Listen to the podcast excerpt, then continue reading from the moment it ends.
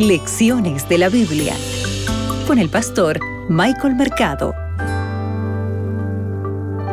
Querido oyente que estás ahí en este momento, hoy hemos llegado al día final de la lección número 8, la promesa. Y para hoy, viernes 20 de mayo, estamos aquí para que juntos podamos escuchar la voz de Dios. Mira lo que dice el texto bíblico, Génesis 24.1. Ya Abraham era viejo, bien avanzado en años, y Jehová había bendecido en todo a Abraham. Yo quiero que tú recuerdes este texto bíblico, porque así como Dios ha bendecido, bendijo a Abraham en todo, Dios también quiere bendecirte en todo a ti. Hay dos puntos importantes que tenemos que recordar en esta lección, que es la importancia de la expiación y en segundo lugar, el poder de la oración. La narración bíblica trata sobre el tema de la expiación y revela todo este misterio. El llamado de Dios a Abraham está formulado para bendición de las naciones y se cumple mediante la expiación registrada en el sacrificio de Isaac. Y el poder de la oración, ¿sabes dónde se ve? En el matrimonio de Isaac, porque éste se fundamenta en la oración.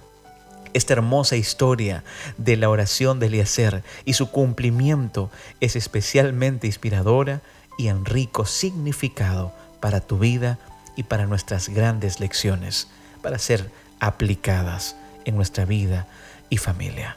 Recuerda la importancia de la expiación y el poder de la oración. Yo quiero también traer a tu mente algo importante. ¿Recuerdas cuando el ángel del Señor llama a Abraham por segunda vez? Repite la promesa que ya le había hecho en el primer llamado. Tu descendencia se adueñará de las puertas de sus enemigos. En tu simiente serán benditas todas las naciones. ¿Recuerdas? Génesis 22, 17 y 18 la promesa de que los descendientes de Abraham se adueñarían de las puertas de sus enemigos representa simbólicamente la promesa de la victoria de la simiente sobre el enemigo. Por increíble que parezca, el matrimonio de Isaac continúa el mismo patrón que hemos estudiado hasta ahora. Cuando Rebeca responde positivamente a la invitación de Eliezer de seguirlo y casarse con Isaac, ella está diciéndole, sí iré. Y esto está evocando el verbo que se usó cuando Abraham sale de Mesopotamia, ¿recuerdas? Cuando Génesis 12:4 dice, fue, él fue.